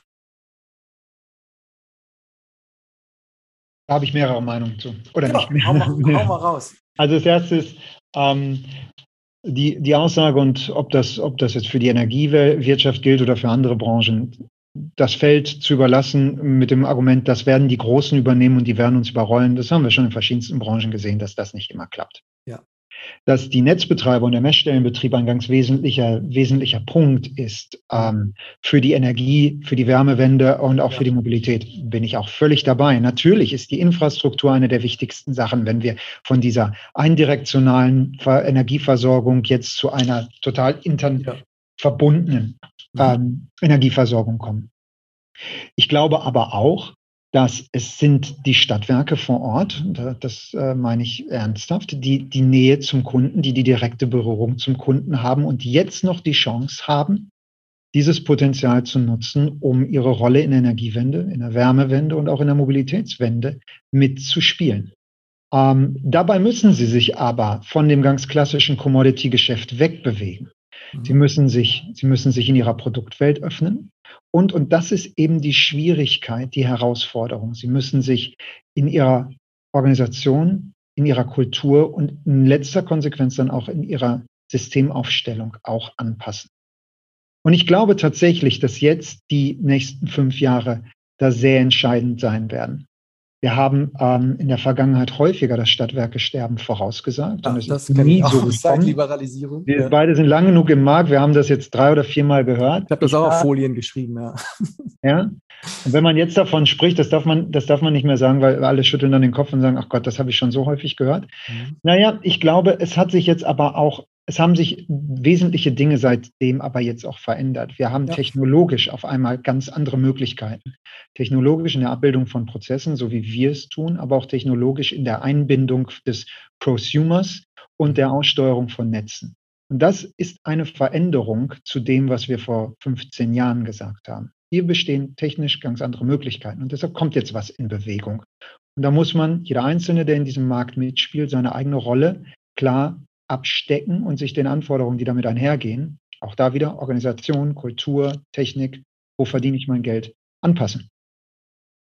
Und, äh, ja, vielleicht gehen wir da mal rein in dieses Technologiethema so ein bisschen. Ihr hattet ja das, den einen Vorteil, den man ja hat, wenn man neu anfängt, dann kann man alles neu machen. Ne? Dann kann man eine grüne Wiese äh, bauen, technologisch. Jetzt bist du nicht der Technologe bei euch, aber ähm, jetzt so auf oberer Ebene, was habt ihr da anders gemacht, als ihr das äh, LyncTech-Ding programmiert habt, als ihr das aufgesetzt habt, designt habt? Was ist da von Grund auf anders gemacht worden, weil man einfach neu angefangen hat? Hm. Ähm, das erste, was wir, das, das erste, was sicherlich der, der, der, einer der zentralen Unterschiede ist, und das hatten wir jetzt gerade schon vorher angesprochen, das ist diese, das ist auch in der Datenstruktur, dass wir kundenorientiert sind und nicht verbrauchs- oder äh, zählerorientiert. Bei uns steht Timo Eggers als Datum im System und unter Timo Eggers kann ich verschiedene Verträge drunter hängen als, als Datum oder Datenobjekt und dann auch verschiedene Preise. Mhm. Ähm, es ist nicht so, dass an einem Zählpunkt ein Timo Eggers dranhängt und der Zählpunkt wiederum an einer Tarifstruktur dranhängt und ich im schlimmsten Fall sogar für verschiedene Produkte verschiedene derartige Konstrukte haben. Ich habe immer in der Mitte den Kunden. Ähm, damit unterscheiden wir uns tatsächlich schon von einem Großteil unserer Marktbegleiter. Das Zweite ist, dass wir, äh, dass wir eine Microservice-Struktur haben. Auch das tun viele. Wir haben das allerdings tatsächlich in jeglicher Konsequenz, als dass ähm, wir jeden einzelnen Mi Microservice, also ein in sich geschlossener Subprozess, circa 90, 95 Stück, die so aneinander orchestriert sind, dass sie dann einzelne Geschäftsprozesse abbilden. Und diese Microservices sind jeweils einzeln rausnehmbar. Ersetzbar, aktualisierbar. Es ist bei uns so, dass wenn sich Formatänderungen oder regulatorische Änderungen gibt, dann kommen wir nicht in die Bedrulle, dass das ganze System von rechts nach links gedreht werden muss, weil wir es mit einer monolithischen Blackbox zu tun haben, sondern wir können, wir wissen, an welcher Stelle wir angreifen können. Mhm. Und das gibt uns die Möglichkeit, ähm, ohne zu wissen, was die nächsten fünf oder zehn Jahre von den Stadtwerken verlangt, sich immer wieder an neue Herausforderungen anzuknüpfen, ohne alles neu zu machen oder irgendwann eine Komplexität zu erreichen, wo ich sage, stopp, ich kann mich nicht mehr weiterentwickeln, ich durchschaue mein eigenes System nicht mehr. Mhm. Und damit einher geht dann auch ähm, API First. Der Anspruch, kann ich, bin ich wirklich geöffnet? Jedem anderen Drittsystem gegenüber habe ich sauber Dokumente, dokumentierte ähm, Schnittstellen, die ich eben ansprechen kann, read, rewrite, oder habe ich eigentlich ähm, das nur partiell vereinzelt an ausgewählten Stellen umgesetzt. Und auch hier, wir haben das konsequent durchgesetzt, sodass wir sehr gut in der Lage sind, wir hatten das vorhin angesprochen, jegliche vorgelagerte Bestellstrecken zum Beispiel einfach aufzunehmen. Wir sprachen von einem Messstellenbetrieb. Du kannst bei uns ein anderes, eine andere Lösung für den Messstellenbetrieb nehmen und durch ein einfaches Datum dann die Billable Items uns rüberwerfen. Gleiches auch mit, äh, mit, mit Lösungen wie ähm, Green Connector oder ePilot. Ja, dass da die Angebots- und Fulfillment, Bestellung Fulfillment-Strecke ist und dann wird das irgendwann durch eine standardisierte schnelle Schnittstelle rübergeworfen. Liebe Grüße nach Köln, aber ob heute ist es ePilot, morgen ist es vielleicht was anderes was dann, was dann zusätzlich angeknüpft werden muss. Und durch die Architektur und das, durch das Datenkonstrukt, das wir gewählt haben, Kunden im Mittelpunkt und ich kann die Produkte unten drunter knüpfen, heute die Produkte, die ich kenne, morgen die Produkte, die ich heute noch gar nicht sehe, habe ich eine, eine Grund, in, in, in, in, quasi in der Grundlage schon eine Flexibilität verankert, mhm. die es mir gestattet, auch in den nächsten Jahren auf Veränderungen zu reagieren ich frage mich immer, was bleibt denn eigentlich? Also man, also man hört viel, dass jetzt zunehmend Dinge auch austauschbar sein werden, auch auf diesem, in dieser Systemarchitektur. Ne? Auch mhm. bei, bei Dingen, wo man früher ja auch fast am liebsten nicht reingegriffen hat in die Abrechnung. Und da ist jetzt ein munteres oder Abrechnung oder auch die Systeme überhaupt, um so ein Stadtwerk am Laufen zu halten. Da war ja nicht so, okay, nehmen wir mal dies, nehmen wir mal jenes, was sich bewährt hat, was irgendwie äh, aufeinander abgestimmt wurde mit vielen Change Requests und Schnittstellen, dies, das, Ananas. Das äh, wurde lieber nicht äh, mehr angefasst. Ähm, und jetzt sagst du und sagen viele auch, ja, das, das, das wird sich ähm, ändern. Es muss ähm, sich ändern. Es muss sich ändern. Ich frage mich jetzt gerade, gibt es denn auch schon, ähm, ist, ist das nur so eine Zukunftsmusik oder gibt es schon Unternehmen, die das so leben auch? Äh, ich weiß gar nicht, gibt es schon auch Cloud-Anbieter, API First Microservice-Anbieter, die nur die Netzrolle in dieser Technologie gebaut haben oder nur die Messbestellen, Messstellenbetriebsrolle. Gibt es die dann schon auch? Die, ähm, denn die müssen ja alle, es nützt ja nichts, sage ich mal, wenn man so ein super hypermodernes System hat, was ähm, API First, Microservice, whatever hat. Und dann sagt man, ja, aber ich finde das Schleup-Modul für die DIS-Abrechnung, das finde ich ganz gut. Die möchte ich anbinden, aber das ist halt noch, ähm, no offense, aber das ist irgendwie noch aus der Monolithenzeit. Keine Ahnung. Ist, das, das funktioniert dann ja nicht. Ne? Die müssen ja alle so ein bisschen hochziehen. Das ist ja genauso, wenn ich, wenn ich mein, mein, mein, mein Slack anbinden will an Windows 95. Geht auch nicht. Dann muss ich dann schon auch Office 365 haben. Weißt du, was ich meine? Ziehen die alle so hoch, auch in allen Bereichen? Ich kenne den Markt unter den, äh, den, den Systemen für Netzanbieter nicht so gut. Nee, ich auch nicht. Ich sehe aber, wie wir es bei unseren Kunden diskutieren. Ja. Und ähm, ja, die Schnittstelle zum eigenen Netzbetreiber ist eine Besonderheit, aber man muss sich dann die Frage stellen, wie weit ist es erforderlich, dass er ebenfalls auf einer Ebene der cloud-basierten Microservice-Struktur ist? Oder ist, wie weit kann ich. Mhm. Bitte? Muss nicht unbedingt, sagst du? Ja, genau. Wie weit reicht es, wenn das ein monolithisches System ist, das durchaus noch on-premise läuft und wo dann die Datenschnittstelle einmal, im, einmal am Tag oder sowas bedient werden wird? Mhm. Also ähm, ich, gerade weil ich das davon ja auch gesprochen habe, dass sich Netz und Lieferantensystem und Mandant auseinander entwickeln, hm, weiß ich nicht oder glaube ich nicht, dass es unbedingt notwendig ist, dass die im Gleichschritt, so okay. verstehe ich dich, sich weiterentwickeln. Okay. Denn wenn wir da sind, dann sind wir wieder bei der Frage, kann sich der Lieferant überhaupt selbstständig entwickeln? Er sollte sich selbstständig entwickeln. Der Vertrieb muss sich selbstständig entwickeln, weil der Vertrieb wird vom Wettbewerb getrieben immer eine andere Schlachtzahl haben und erfordert immer eine andere Geschwindigkeit, als es der Netzbetreiber, der im Wesentlichen von Gesetzgebung ja und Regulatorik getrieben ist, sich verändert. Mhm. Ja, also der, ich glaube, das ist vielleicht auch so eine, so eine, so eine Frage der, welchem, welchem, ja, welchen, welchen Rahmenbedingungen bin ich ausgesetzt? Der Netzbetreiber ist meinem Verständnis weiterhin im Gesetzgeber und im Regula der Regulatorik unterworfen. Und der Vertrieb, der Lieferant versteht jetzt endlich, ich bin dem Markt ausgeliefert. Ich bin ich ausgeliefert. Ich setze, ich will mich im Markt behaupten. Und der Markt hat seine eigene Geschwindigkeit. Und das ist eine andere Geschwindigkeit. Okay, verstehe ich. Ähm, was mir jetzt noch einfällt, ist, ähm, wenn viele ausgetauscht werden, manches wird angekoppelt, wird ausgekoppelt, es stellt sich ja manchmal auch die Frage, was bleibt denn eigentlich beim, was ist denn meine, meine Base-Schicht? Wenn ich jetzt, ich bin im Stadtwerk und hab, äh, bin in der IT und habe irgendwie eine, eine Architektur, wenn alles, also wie soll ich sagen, wie komme ich drauf? Alle sagen immer, ja, wir können andere andocken und weg äh, und, und, und abkoppeln aber jeder will sozusagen der sein, der immer da bleibt. Ne? Die anderen werden an- und abgekoppelt und wir bleiben ja immer da. Und der andere sagt, nee, die werden abgekoppelt. So, und dann denke ich immer, als Stadtwerk, was bleibt dann eigentlich der Kern? Was, dann ist das nicht, dann braucht man nicht einfach eine gute Middleware, wie man das nennt, wo man Richtung Kunde oder nach oben oder nach unten alles andocken kann und die muss besonders geil sein? Oder ähm, wie siehst du das? Also, du kommst jetzt von der, ihr kommt jetzt vom Vertrieb und sagt, ihr, wir können das andere andocken. Die anderen sagen, nee, wir kommen aus dem Keller, ihr könnt, ihr könnt, ihr könnt euch andocken. Wer dockt wen an und wer bleibt in der Mitte? Also, ich glaube, in unserem konkreten Fall, ähm, wie ich gerade schon angedeutet habe, unsere Architektur gestattet sehr viel Flexibilität. Wir sind natürlich nicht naiv und sagen, wir kommen zu einem Stadtwerk und die räumen alles raus und sagen, jetzt ja. nehmen wir alles von euch. Mhm. Ah, nein, das kann auch nicht sein. Das, das sollte auch nicht die Lösung sein.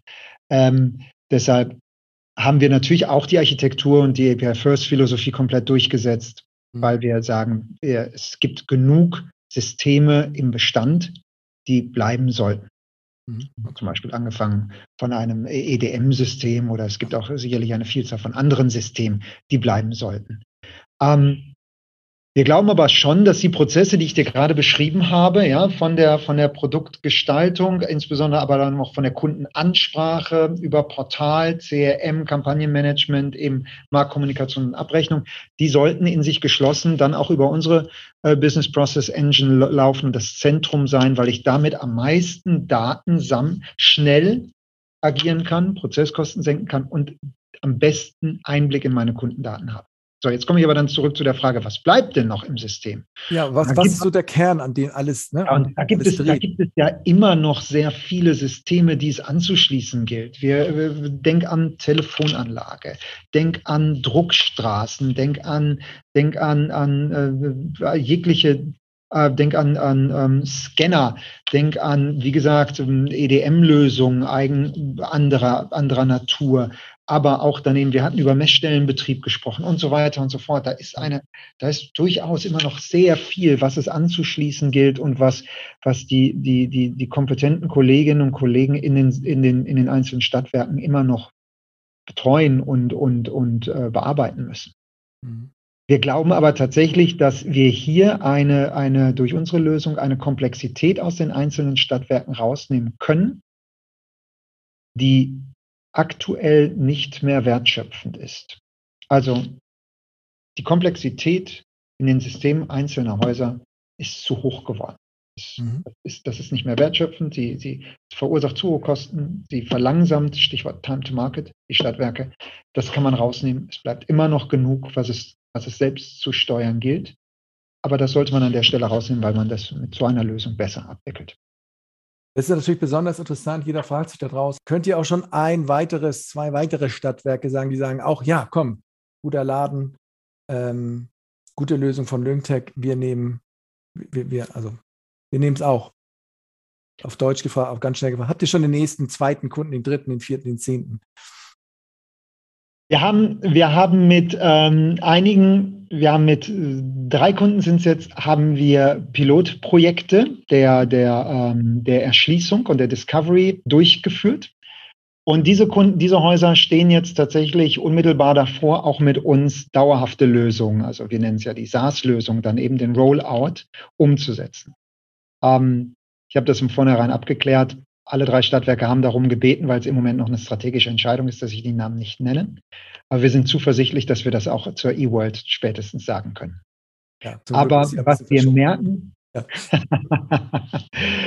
was wir aber merken, und du hattest mich ja vorhin gefragt, womit, wie sah dein Tag heute aus? Ja. Die letzten Tage haben mich sehr intensiv auch mit einigen Ausschreibungen, ähm, einigen Ausschreibungen äh, gefüllt, sehr intensiv gefüllt. Während wir also vom letzten Sommer an eigentlich bis in den was vom Markt gesehen haben, weil alle sehr stark mit den Marktpreisbewegungen, die wir gerade besprochen haben, beschäftigt waren, sind mhm. jetzt sehr viele Häuser aus dieser Phase rausgekommen und natürlich auch, weil alle sagen, wir müssen jetzt mal, wir haben jetzt ein End of Life Cycle erreicht unseres Systems, wir müssen uns jetzt verändern und die letzten Monate haben uns gezeigt, dass wir uns verändern müssen. Diese Häuser kommen jetzt zurück und das, es tritt jetzt das ein, was wir auch schon im letzten Sommer gesagt haben, das kommen würden. Es kommen jetzt einige Ausschreibungen in diesem Jahr, mhm. in 2022 oder eine Ausschreibung oder eben Kaufentscheidung, strategische Entscheidung, so dass wir absolut zuversichtlich sind, dass wir, dass wir zur, zur E-World äh, und im Sommer einige neue Kunden verlautbaren können. Ja, also ich meine, diese letzte große Ausschreibung, die TAP-Ausschreibung, das war ja schon ein großes Ding. Und du sagst es eigentlich, es ist auch mehr Bewegung im Markt. Es muss ja erstmal die Bereitschaft da sein, dass das Unternehmen darüber nachdenken, da neue Lösungen sich anzuschauen zumindest mal oder so eine Ausschreibung zu starten. Wahrscheinlich ist es dann auch lustig, weil das ja oft diese Ausschreibung machen dann Berater. Wahrscheinlich kennst du die Leute zum Teil auch, die da jetzt die Kreuze machen müssen. Das, wie, wie, fühlt sich das jetzt eigentlich an, wenn man selbst jetzt der Anbieter ist? Ich denke, nehme mal an, du hast auch mal so einen schönen Kriterienkatalog gemacht und so Gewichtung und so. Also erstmal wird man benachteiligt, weil man die Leute kennt. ja, damit überhaupt nicht der Eindruck entsteht, dass man ja. Ganz genau. Also nein, nein, was wir aber sehr, sehr stark wahrnehmen und das nehmen wir eben in den Ausschreibungen wahr, das nehmen wir in der, in der, wenn wir mit Kunden im Gespräch sind, wahr. A, ähm, man versteht, was, der, was, was unser Alleinstellungsmerkmal oder unsere Differenzierung ist. Und man versteht, dass den Kunden in den Mittelpunkt zu stellen und die Customer Journey, wie ich es gerade schon gesagt habe, mhm. deutlich früher anzufangen relevant fürs eigene Geschäft ist. Und das sehen wir auch verstärkt in den Ausschreibungen. Also die Ausschreibungen äh, konzentrieren sich mitnichten nur um, Absch um Abrechnung und dann ähm, und vielleicht äh, Marktkommunikation, Marco, genau. sondern fangen deutlich früher an. Das merkt man immer mehr. Und mhm. man merkt, wir merken auch verstärkt, dass wir, dass wir zu intensiven Gesprächen gebeten werden, ähm, um sich da auch selbst nochmal strategische Klarheit zu schaffen, bevor die Häuser in die Ausschreibung gehen. Also dieses Verständnis, dass der Kunde in den Mittelpunkt kommt, ist da. Ist bei, also, nicht nur bei den großen Häusern, sondern bei einmal durch die Branche kommt das und ist ganz klar akzeptiert. Also die suchen das Gespräch, bevor sie die Ausschreibung starten, damit sie überhaupt das Richtige ausschreiben und nicht immer nur drin steht Abrechnung, Marco. Ne? genau, also Sie haben verstanden, Sie haben verstanden, mit dem, was wir heute haben, kommen wir nicht mehr weiter. Mhm. Die stellen sich aber natürlich auch die Frage, ja, was, was ist denn die Alternative? Was ist denn die Antwort darauf? Ja. Und die Leute, ich will nicht sagen, die Leute kommen zu mir und oder zu uns, hören sich das an und sagen, ihr seid die, ihr seid die Antwort, wir wollen euch unbedingt haben. Mhm. Erstmal reden wir mit den Leuten, damit sie verstehen, in welche Richtung sie sich orientieren müssen. Denn uns ist es wichtig, dass wir denen nicht einfach nur eine IT-Lösung dahin knallen. Unsere IT-Lösung oder jegliche IT-Lösung, die so aufgestellt und ausgerichtet ist wie unsere, erfordert auch, dass die Organisation und die Kultur mitgeht. Mhm. Wir müssen das auch ihre Mitarbeiterinnen und Mitarbeiter mitnehmen, weil das ist eine Veränderung. Genau, das hat die Mandy auch in dem, in dem Podcast ähm, gesagt, dass so, ja, das auch einfach ein riesen Transformations-Change-Projekt ist. Ich frage mich nur, haben im Moment die Stadtwerke überhaupt die Ruhe, das zu machen? Die sind ja jetzt alle sehr, sage ich mal, upset, ja. Also ähm, zum Teil werden, gehen jetzt auch Geschäftsführer, weil, ja. weil, beschaffungsmäßig da die Zahlen im Keller sind. Das ist ein Riesenprojekt, äh, so ein Abrechnungssystem zu werken. kostet auch viel Geld. Ist da, ist da genügend Luft bei den äh, Unternehmen im Moment? Äh, oder findet, also wahrscheinlich. Wie siehst ich du, glaub, also ich kann mir vorstellen, im Moment sagen sie, hey, ich habe andere Sorgen, habe auch kein Geld, rufe mich nächstes Jahr nochmal an. Ja, Natürlich ist das bei vielen Häusern auch oder bei einigen Häusern der Punkt. Aber wir weisen dann die Kunden darauf hin, dass unter anderem die Situation, wie sie aktuell systemseitig aufgestellt sind. Teilweise auch die Ursache dafür war, wo sie aktuell stehen. Nicht die alleinige, aber das Ganze auch nicht vereinfacht haben. Und wenn wir dann mit den Häusern darüber sprechen, wie sich der Markt weiter bundesweit und systemseitig, also infrastrukturseitig, wir hatten über Messstellenbetrieb und Netzbetrieb und neue Produkte und sowas gesprochen, aber auch ganz konkret in ihrem Absatz- und Geschäftsgebiet verändern wird, dann sehen die Leute sehr, sehr schnell, ja, ich muss eine Veränderung machen. Und ich leite lieber die Veränderung jetzt mit Bedacht und Ruhe ein, anstatt dass ich irgendwann in zwei Jahren, wenn diverse Dinge äh, in der Wartung abgeschaltet werden oder viele Kinder schon in den Brunnen gefallen sind, weil ich erhebliche Kundenverluste auf einmal habe, dann so ein System, Transformations- und Kulturprojekt über den Zaun brechen will. Ja? Und das ist, das ist auch unsere Message. Macht euch, lasst uns jetzt gemeinsam darüber Gedanken machen wie man so ein Projekt angeht, welche Anpassungen für euch erforderlich sind, was die ideale Lösung für euch ist. Ähm, tatsächlich, tatsächlich haben wir damit auch sehr großen Erfolg, dass wir, dass wir Workshops damit veranstalten, die wir, die wir bewusst so darstellen, dass wir nicht auf unsere Lösung hinweisen, sondern dass wir uns sehr stark mit den Häusern darüber austauschen, ähm, welche Erfahrungen wir gemacht haben und wie weit ist das gleichzusetzen oder eben wie weit. Welche Analogien hat man zur eigenen Situation? Und was hat sich verändert? Und welchen Vorteile hat man dadurch erzielt? Mhm. Und das ist dann gerade was, das, das, ist das Tolle, das hatten wir noch nicht besprochen. Ich habe das Glück, ja hier in einem Unternehmen zu arbeiten, wo ich, ähm, dem ich sehr viele Kolleginnen und Kollegen mit einer enorm breiten und tiefen äh, Berufserfahrung und fachlichen Erfahrung habe. Einige Leute haben sehr viel Tech-Hintergrund, andere kommen sehr stark aus dem Beratungsumfeld und haben sehr hohe Management- und Projektmanagement-Erfahrung. Und wiederum andere haben den Job auch selbst gemacht und haben gesagt, aus dem, was sie dort erlebt haben, wir müssen was verändern und ich will bei diesem Projekt dabei sein, weil wir können das gemeinsam verändern. Und diese Leute haben mit das Produkt, die Plattform gestaltet.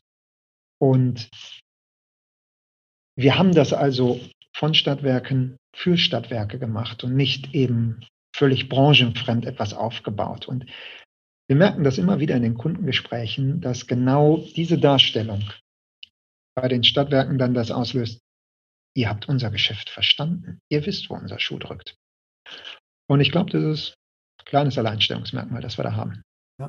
Ja, das ist weil das dreht natürlich jeder so, wie er, wo er herkommt. Ist auch für ihn. Na klar. Einen sagen, wir kommen von außen, damit wir ne, dann einen gesunden Wind haben. Genau. Du sagst, ja, wir kennen eure Probleme da hinten in der letzten Tabelle in der Marco. Da ist auch immer hier, da ist auch, da kommt auch immer die Did it Nachricht zurück. Und dann sagen die ja und fühlen sich dann natürlich verstanden. Aber beides ja, halt. ja. Aber das ist der Unterschied. Das ist der Unterschied. Wir wissen, welche, um bei dem Beispiel zu sein, wir wissen, welche äh, Fehlernachricht oder Rückmeldung aus den Markt, Marktkommunikationsprozessen kommt. Wir wissen auch, wie das in anderen Systemen durchexerziert wird. Mhm. Ja, ja, genau. Und wir haben aber genau das da haben wir angesetzt und haben gesagt, in unseren fachlichen Kenntnissen machen wir jetzt mal saubere, effiziente, glatte Prozesse. Mhm. Und haben mit alten Zöpfen aufgeräumt, wenn du so willst. Euer Team ist jetzt wie groß? Du sagst, ähm, sind viele gute Leute da? Wie, wie, wie muss man wir sich vorstellen? Ihr seid immer noch ein Start-up oder ein Scale? Wie, wie von der Größe, von den Leuten? Erzähl mal ein bisschen was über also Lux. mit der genauen Definition, äh, das überlasse ich gerne dir. Wir sind im, äh, allein seit letztem Sommer sind wir um weitere 25 Personen gewachsen und wir sind jetzt bei 75 im Team mhm. als äh, direkte Festangestellte und wir haben aber über Partner im Durchschnitt immer so gut 20, 25 externe, die uns noch zusätzlich unterstützen. Mhm. Das äh, sind Wieso, 100 Leute. Circa 100 Leute arbeiten tagtäglich fünf, manchmal sechs Tage die Woche an unserer Plattform und entwickeln sie weiter. Mhm. Und wo, wo ist im Moment der Fokus eigentlich? Also jetzt gerade dieses Quartal? Dieses also Quartal. zur E-World wahrscheinlich ein bisschen was fertig kriegen, oder? Also ich, oder? ja, also dieses, dieses Quartal war, dass wir, ähm, was fällt mir jetzt kon ganz konkret, fällt mir ein, natürlich ähm, die Marktkommunikation. Ja. Die Marktkommunikation, die vom 1.4. auf den 1.9., da sind wir, da sind wir sehr gut im Zeitplan und werden die jetzt auch bald fertig kriegen und durch das Entwicklungstesting bekommen und dann auch ähm, pünktlich, pünktlich für unsere, für unsere Kunden das sichergestellt haben. Das zweite, was vielleicht nochmal interessanter ist ähm, für, für vertriebsorientierte Personen, ähm, wir werden im wahrscheinlich zur eWorld planen wir unseren ähm, Produktkonfigurator produktiv geschaltet zu haben. Ein Produktkonfigurator, der es tatsächlich erlaubt, einem Produktmanagement in einem Stadtwerk und jetzt Produktmanagement nicht eben, nicht eben dem, der IT-Abteilung neue Produkte anzulegen, mhm. ähm, sei es Lieferprodukte, sei es Non-Commodity-Produkte, relativ einfach durch Drag and Drop anzulegen und dann eben aus dieser Anlage heraus zu verknüpfen mit meiner ähm, Pricing Engine, das ist also eine automatisierte Preisung, Bepreisung, zum Beispiel bei Lieferprodukten, wenn ich eine, wenn ich eine Abhängigkeit habe von Großhandelspreisen oder Netznutzungsentgelten, Inet-Datenbank oder GetAG-Datenbank sicherstelle ähm, und das aber dann auch komplett eben durchzieht ein bisschen die Abrechnung. Ja? Also dein Produktmanagement sagt, ich möchte morgen ein neues Produkt ansetzen und das soll eben bestehen aus Arbeitspreis, Grundpreis oder wie auch immer oder noch Kampagnenbonus oder sonst irgendwas, dann kann ich das tatsächlich relativ simpel zusammenklicken und sicherstellen, dass das zeitgleich in meine verschiedenen Marketingkanäle gespielt wird, aber dann auch direkt in der Abrechnung abgebildet werden kann, sodass wenn zwei Stunden später der Wittinghofer vorbeikommt und das abschließen will, kann das auf deiner Plattform tun hast eben von diesen Partnern gesprochen, auch GetAG, Inet Datenbank. Was ist, wie ist noch, wie ist doch euer Partner-Ökosystem? Wie ähm, gestaltet ihr das aus? Wie, es gibt ja in anderen Bereichen, die haben ja irgendwelche App-Stores, irgendwelche äh, Implementierungspartner. Wie, weil ne, allein aus Hannover, die, ganz Deutschland das äh, auszurollen, äh, sei es funktional, aber auch vertrieblich, ähm, ist wahrscheinlich eine Herausforderung. Wie ist euer Partnering-Modell? Wir haben, wir haben für verschiedene Subaspekte und äh, Capabilities in unserem, in unserem Bauch, wenn du so willst, oder in unserer Lösung verschiedenste Anbindungen. Ähm, wir erarbeiten gerade dieses Konzept und werden das vorstellen, unser Partnernetzwerk auf der eWorld. Ja. Verzeih mir, wenn ich darauf jetzt nicht eingehe. Fair enough. Aber ihr braucht natürlich vertriebliche Partner und Implementierungspartner. Ne? Also natürlich. So, sonst, ja, natürlich. Ähm, also wir haben Lösungspartner, ja. wir haben Implementierungspartner, die uns beim Aufgleisen natürlich unterstützen. Ja. Und alles zusammen haben wir, wenn du so willst, Vertriebspartner in Form von die frohe Botschaft der LinkTech in den Markt tragen. Natürlich, das haben wir auch. Mhm. Okay. Jetzt, ähm, ich gehe es nochmal so durch jetzt so im Kopf, wenn ich so ein, in so einem Stadtwerk bin, wenn jetzt so ein Mensch, der die IT macht oder vielleicht auch die Geschäftsführerin oder Geschäftsführer und, sag, und nehme das jetzt mal alles so wahr. Sage, okay, Lyngtech habe ich jetzt verstanden, End-to-End-Vertriebsplattform, durchgängig vom Kunden ausgedacht bis in die Abrechnung rein. Ähm, Commodity, aber auch Commodity plus X, also Energiedienstleistungen. Ähm, jetzt guckt er so, äh, okay, modular aufgebaut, hieße jetzt auch, ähm, ihr macht diesen Vertriebsprozess end-to-end, -end. ich will aber hinten jetzt cutten bei der Abrechnung, weil das soll weiter in meinen Schläupen laufen. Das geht. Ginge das? Ich möchte mit euch. Technisch ist grundsätzlich alles möglich. Wir halten es aber wirklich nicht für, für sinnvoll. Aber du hast ja eben gesagt, dass man Sachen austauschen kann und sagen, hier mach, also so, ne, also es gibt, man kann alles überall austauschen, ja. alle haben APIs, alle haben Microservices. Insofern kann ich das machen, wie ich möchte. Das kannst du machen, wie du möchtest, aber du kannst auch einen Audi Frontmotor in einen oder einen BMW Frontmotor in einen Porsche Heck ja. Einbauen. Funktionieren tut das, aber wie weit das wirklich sinnvoll ist, okay. äh, Stichwort Daten, Datenstruktur, Stichwort Datenformate etc. pp. Das ist nicht hilfreich. Also deshalb haben wir auch bewusst unser Produkt so geschnitten, dass wir dieses Core haben, wo ja, erzähl mal, genau. Weil diese Produktvarianten, die wollte ich auch nochmal verstehen ihr nennt das so Core, Grow, Care, Push, Complete. Was ist dieser Core? Nochmal, also dass wir das dann auseinander poolen vielleicht. Genau, das, das Core ist ähm, im Wesentlichen, fangen wir mal bei dem klassischen an, das, das ist ähm, ähm, die Marktkommunikation, das ist die Abrechnung und das sind CRM-Fähigkeiten auch. Und du sagst Core, deswegen sagt ihr Core, weil den würdet ihr jetzt nicht verändern. Wenn ich das richtig. Richtig. Ich habe ja eben gefragt, hey, dann lass doch die Abrechnung raus ähm, und mach Schleupen oder was anderes dran. Und sagst du, ja, dann schnibbelst du aber an, an dem Kern rum. Und da, das würden wir nicht empfehlen, am Kern was zu verändern oder da das aufzuspitten, wenn ich richtig, richtig verstehe, oder? Genau, das verstehst du richtig. Also alles, was wir da drin haben, ähm, das kann man ja auch auf unserer Website nachlesen, Abrechnung, ähm, Marktkommunikation, äh, CRM-Fähigkeiten, ähm, dann die, die neben das Nebenbuch, das äh, Nebenbuch und das Zahlungsmanagement. Mhm. Das und das Ganze natürlich dann auch ein wichtiger Aspekt für uns in unserer Infrastruktur, sprich mit unserem Cloud-Service-Partner. Wir arbeiten hier mit AWS zusammen. Hm, das haben wir noch gar nicht erwähnt. Also ihr seid eine reine Cloud-Software. Wir sind eine reine Cloud-Software und ähm, wir bieten unsere Lösung ja als SaaS-Lösung an. Äh, es ist also nicht so, dass wir, wir, wir, wir glauben, es ist keine gute Strategie, ähm, zu sagen, der, der, der Kunde kann sich seinen eigenen Cloud-Service aussuchen, wo, der, wo das Ganze gefahren und gehostet werden soll. Ähm, die Services haben genug Unterschiede da, dass eine Komplexität dadurch erreicht wird, dass man irgendwann würden die Systeme auseinanderdriften. Ja, dann hätte ich auf einmal eine LinkTech-Lösung auf, äh, auf, auf Microsoft, eine andere hätte ich dann auf, auf AWS, AWS eine dritte hätte ich sonst wo. Das, dann entwickeln sich unterschiedliche Lösungen, die vielleicht nach außen in dasselbe, äh, dasselbe Label tragen. Aber wenn ich Microservices, die unten drunter liegen, anpasse und verändern will, dann muss ich irgendwann, habe ich das Problem, dass ich in drei verschiedenen Umgebungen drei verschiedene Services anpassen muss. Okay. Das, das machen wir nicht. Deshalb ist das für uns eine, eine reinrassige SaaS-Lösung, die in unserem in unserer Cloud-Infrastruktur, also die von uns angemietete Cloud-Infrastruktur, wenn man so will, mhm. gehostet und betrieben wird. Okay.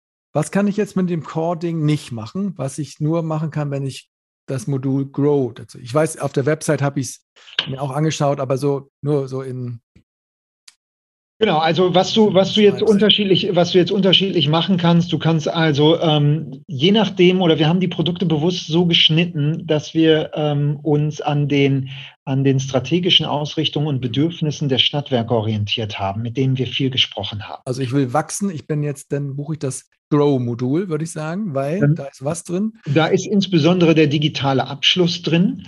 Also das ist für uns eigentlich die, die Website, Landingpage und der gesamte Abschluss- und Bestellprozess. Mhm. Äh, da ist aber auch das gesamte Vertriebskanalmanagement drin. Mhm. Also, also indirekten Vertrieb hast und so. Genau, das, das habe ich da auch drin.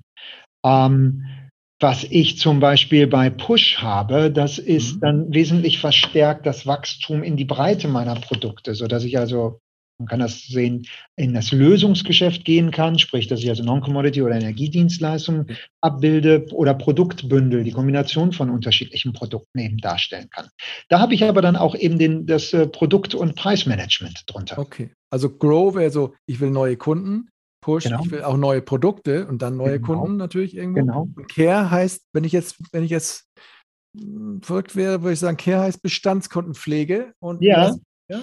ja, das ist, das ist, das ist genau. Also ich kümmere mich, ich pflege meine Bestandskunden. Ich biete ihnen ein, ähm, ich biete ihnen ein schönes äh, Kundenportal, wenn du so willst. Ich implementiere ein vernünftiges Kontaktmanagement, um mit dem Kunden äh, in einen effizienteren, schnelleren und kostenärmeren Austausch zu kommen. Ähm, und das letzte ist dann unser, unser äh, Element Complete. Ja, alles, ne? Genau. Das Complete äh, stößt insbesondere in die Richtung Grundversorgung. Grundversorgung, Forderungsmanagement, aber auch die, unsere BI-Lösung. Unsere BI-Lösung ist mhm. so aufgestellt, dass wir ähm, durch einen eigenen Data Lake eben alle Daten, alle Kundendaten, die eben in jeder Aktion, Microservice-Transaktion mhm. gesammelt wird, in Echtzeit aufsammeln und dann eben durch Clustern in, aus jeder Rolle heraus analysierbar ist. Mhm. Also ich kann in Echtzeit eben dann als Vertrieb, als Leiter, Leiterin Vertrieb sehen, wo wachse ich, mit welchen Produkten wachse ich, äh, auf Grundlage welcher Preisstruktur wachse ich. Ich habe also volle Transparenz, da mir alle Produkte, äh, alle Informationen, die in der Customer Journey eben entstanden sind, sauber einsehen kann. Ich kann aber auch sehen, welche Kunden welches Zahlungsverhalten haben. Ich kann sagen, welche, welche, ähm, welche Kunden Schlechtzahler sind. Ähm, ich kann aber auch eben sehen, welche Produktkombinationen Kom, äh, Kombinationen am besten laufen. Ich kann auch sehr schnell ableiten, eben welche Kunden muss ich in, die, in den äh, Forderungsprozess geben. Ich kann aber auch ableiten und äh, genau sehen, ähm, mit welchen Bedürfnissen melden sich Kunden in meinem Kundenservice. Wie lange dauert es, diese Lösung zu diese, diese Fragestellung zu beheben? Ähm, welches Ticketaufkommen habe ich grundsätzlich? Wie möchte ich die priorisieren? Das heißt, Complete ist nicht nur eine, eine Sammlung von den anderen Vieren, sondern noch was on top. Ne? Also genau. Diese, das ist, ja, jedes ist für sich. Jede, jedes Element ist für sich. Ja. Ich hatte das ja gesagt, wir sind eben circa 90, 95 Microservices und das ist eben eine, eine, eine Zusammenführung dieser Services in Geschäftsprozesse, die sich sehr stark an der strategischen, an den strategischen Schwerpunkten eines Stadtwerkes mhm. ausrichten. Ach so, aber jeder, das hat vielleicht dann doch noch nicht verstanden. Ich hätte jetzt immer verstanden, ich brauche Core plus Grow, ich brauche Core plus Care. Ich kann jetzt nicht nur Care nehmen, weil dann fehlt mir irgendwie. Ich, ich brauche immer Core als ja. Basis. Ja, okay. Darauf kann ich diese anderen kleineren, die wir Zusatzmodule nennen, mhm. draufsatteln. Okay. So, jetzt denke ich nochmal weiter in dieser, aus dieser Sicht, okay, ich, also die sagen, Core ist die Abrechnung besser, das, das zusammenlassen. Jetzt ist aber vorne, jetzt habe ich irgendwie doch E-Pilot, ich habe schon mal eine Bestellstrecken da gemacht oder mit Flink, kriege ich das jetzt damit rein? Oder ja. sagst du, ja, das, also das ist jetzt so, klar, haben das wir auch, ist irgendwie, ne, ist ein Marktbegleiter, aber das ist jetzt das Spiel, wo du sagst, ja, okay, wenn ihr jetzt das geiler findet da hinten, Fair enough. Nein, aber, nein, aber ähm, was ja, was ja, das ist, das ist zum Beispiel mit unserem Produkt Push, mit dem Lösungsgeschäft, dass wir die Schnittstelle zu diesen Lösungen anbieten und die Produkte, die uns dann, oder diese billable Items, Timo Eggers hat eine PV-Anlage abgeschlossen, die muss abgerechnet werden, wird rübergeworfen und wir auf unserer Seite können die im Portal Timo Eggers zeigen, wir können sie abrechnen, wir können das gesamte Zahlungsmanagement übernehmen, etc. pp. Aber das ist nichts, wo wir, wo wir, ähm, wo wir ePilot was wegnehmen oder wir der ePilot was äh, wegnehmen, sondern das ist, da ergänzen wir uns. Und genauso verstehen wir uns. Wir werden nicht immer jedes Produkt, das Stadtwerke wünschen, von Gänze mit, mit Angebots- und Bestellprozess, Bestellstrecken etc. abbilden können. Wir werden aber immer in der Lage sein, jede dann in das Kundenportal, in die Kundenbetreuung und dann in die Abrechnung mit übernehmen können. Genau. Kundenportal war schon ein Stichwort, das ist auch im Core mit drin, dieses ganz normale, ähm, ich logge mich ein, sehe mein, sehe mein Kram, sehe meinen Zählerstand und alles, was ich abwickle. Ne? Das ist auch im. Nee, das ist im Kern. Okay.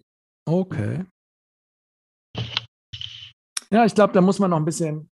Also ich, ich habe es schon ganz. Also äh, ich dachte, ich hätte es ganz gut verstanden. Ähm, hätte jetzt gedacht, du kannst, wenn es, wenn es Ich dachte immer, weil ich die Abrechnung ja mache, im Core, dann muss ich das ja auch irgendwie jemandem, also stell dir vor, ich kaufe jetzt nur Core als mhm. Stadtwerk und sage, ja, und dann sagt er, wo ist denn dein Kundenportal? Dann sagt er, ja, ich habe jetzt Care nicht gebucht oder keine Ahnung. Also ist das nicht ein Aspekt, der dann fehlt irgendwie in diesem Core? Weil das muss ja für sich funktionieren und für sich auch Sinn machen können, oder? Ja, deshalb ja, die, die, die, die Produktgestaltung kann man sicherlich von unterschiedlichen Seiten beleuchten. Ähm, wir kennen aber eben auch Häuser, die sagen, wir möchten uns erstmal auf das äh, Core konzentrieren, weil wir eigene Kundenportallösungen genau, haben genau, ja. und schließt die an. Ja, okay, das ist dann ja. durchaus eine Möglichkeit. Wenn es aber heißt, und da haben wir sehr positives Feedback bekommen, naja, euer Kundenportal ist A integriert, sodass ja. ich eigentlich keine Schnittstellenprobleme mehr habe, kein Change Request erforderlich ist, etc. pp. Und das ist mindestens so gut wie unseres, dann buchen wir das dazu. Okay. Ich meine, aber das ist ja genau das Ding. Ihr passt euch mit dieser Produktdifferenzierung oder mit dieser Einteilung ja an. Ihr, du hast eingangs gesagt, wir wollen ja nicht alles wegschmeißen, wenn wir kommen, sondern wir müssen es ja irgendwie da reinkuscheln, sag ich mal. Mhm. Ähm, und das so verstehe ich das. Ähm genau so ist es gemeint. Danke. Ja, genau. So ist es gemeint. Okay, Löngtech, Löngtech. Jetzt, ich kann das anbinden, ich kann das abrechnen. Die sind jetzt bei Inner City, okay, von Stadtwerken für Stadtwerke. Ähm, haben jetzt noch keine neuen Kunden. Na gut, wir fangen immer an. Auch eine PowerCloud, auch die anderen haben irgendwann mal angefangen.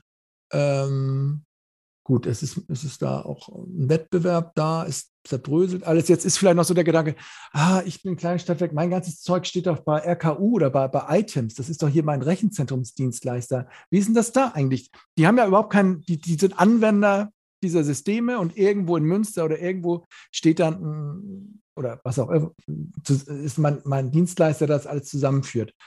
Ähm, müsstet ihr nicht auch mit denen dann eigentlich Gespräche führen, die, damit die euer System dann wieder ihren Mitgliedern äh, anpassen? Ich frage mich gerade so vom Ablauf, wie das ist. Ich bin jetzt meinetwegen mit meinem, mit meinem X-System bei, bei Items oder beim Rechenzentrumsdienstleister und sage jetzt, ja, jetzt will ich aber hier Lyngtech haben. Geht das dann auch, dass die dann zum Stadt, zu dem Dienstleister gehen und sagen, ja, jetzt bauen wir hier Lyngtech für mich ein, weil ich will es nutzen und, die, und sagen, die können ja nicht, die nicht sagen, nee, wir haben hier aber eine eine Punkt, Punkt, Punkt Welt, du bist jetzt hier drin gefangen? Wir sprechen mit jedem im Markt, grundsätzlich.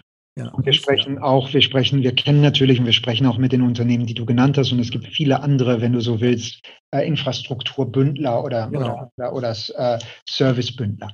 Ja. Und ja, tatsächlich müssen sich, müssen sich die Häuser und ihre Gesellschafter, ähm, das tun sie ja kontinuierlich, das sind ja, das sind ja auch äh, Häuser, die, die demselben Marktanforderungen ausgesetzt sind, die mhm. Frage stellen, wie weit sie mit ihren bestehenden Lösungen ähm, den Marktansprüchen gerecht werden oder eben nicht mehr.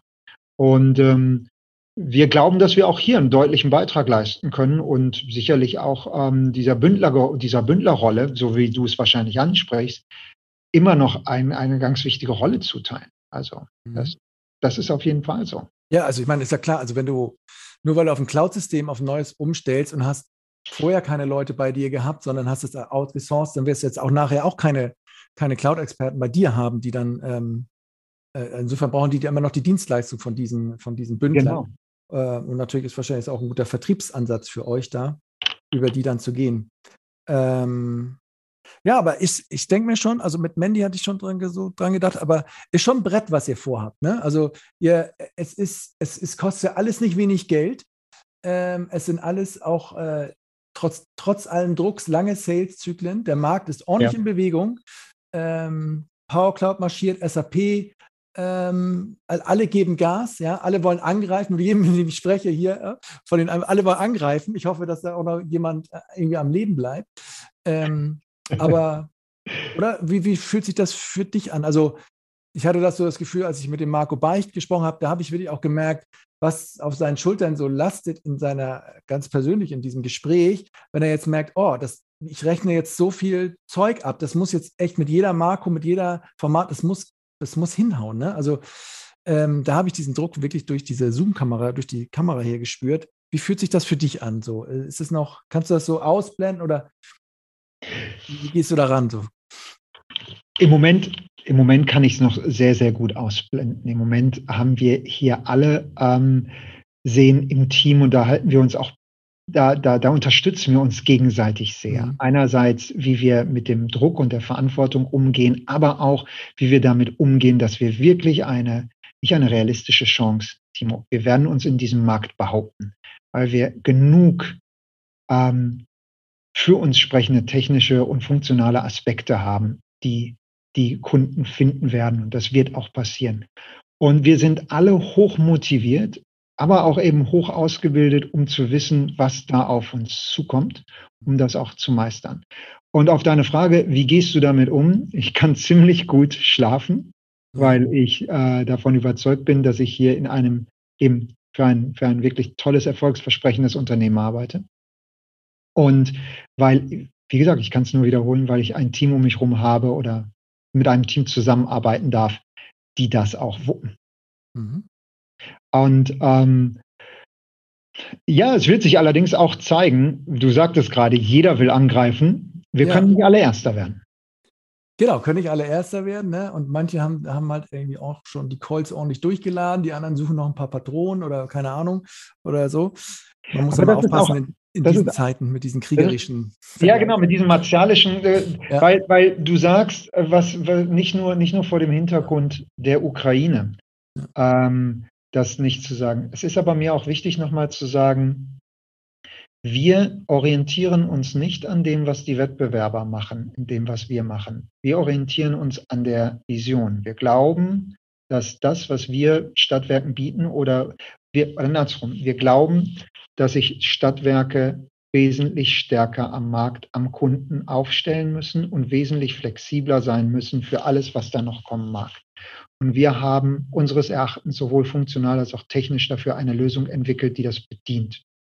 Ob und wie das der Wettbewerb macht, sei mal dahingestellt. Wir konzentrieren uns auf unsere Sache. Aber mhm. ja, aber auch ihr müsst ja, ihr seid ja vom Systemansatz auch flexibler auch aufgestellt und ihr müsst ja auch flexibler sein, weil manchmal ist es ein Wettbewerber, manchmal ist es ja aber ein Kooperationspartner, weil ihr müsst es ja auch leben, dieses, äh, ich habe ein Ökosystem, ich habe ähm, ich habe eine offene Architektur, ich kann gewisse Dinge austauschen. Insofern müsst ihr ja auch manchmal ein bisschen rausgucken und sagen, okay, was machen die anderen?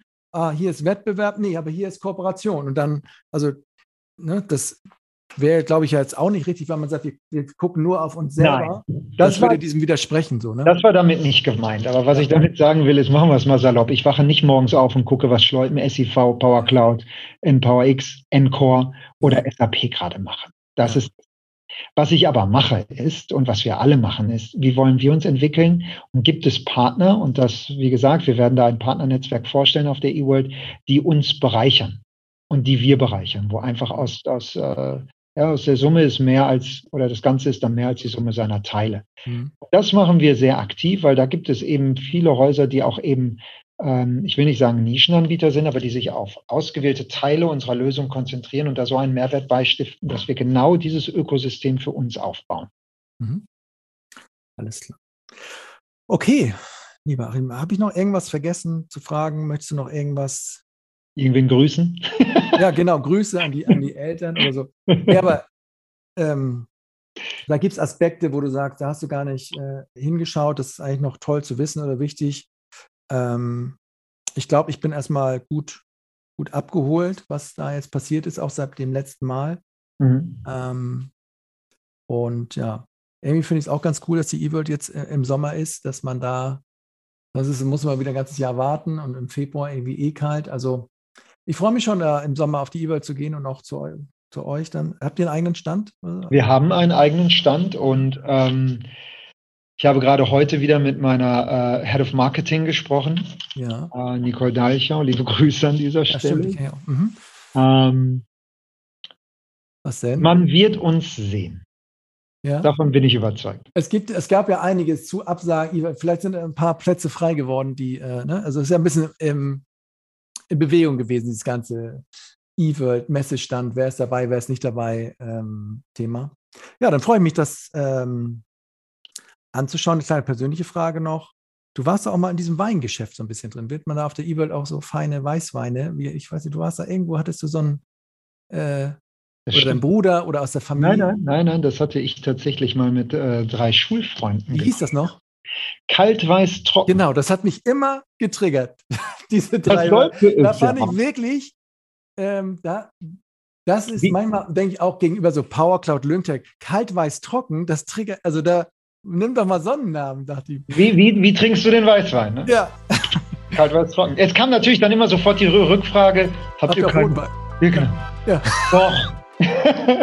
Nein, ähm, ganz klar, liebe Grüße an der Stelle. Die gibt es immer noch. Okay. Und wer auch immer mal in Duisburg ist, soll das mal googeln. Die haben A, ein ganz, ganz tolles Weinportfolio, ein ganz tolles Angebot. Die versenden auch. Okay, ja. Und viel wichtiger, Na? jeden Donnerstag und jeden Freitag ähm, ist da Event. Und äh, da wird gefeiert und getrunken. Äh, da wird gefeiert, da wird getrunken. Wir haben ganz toll Streetfood da.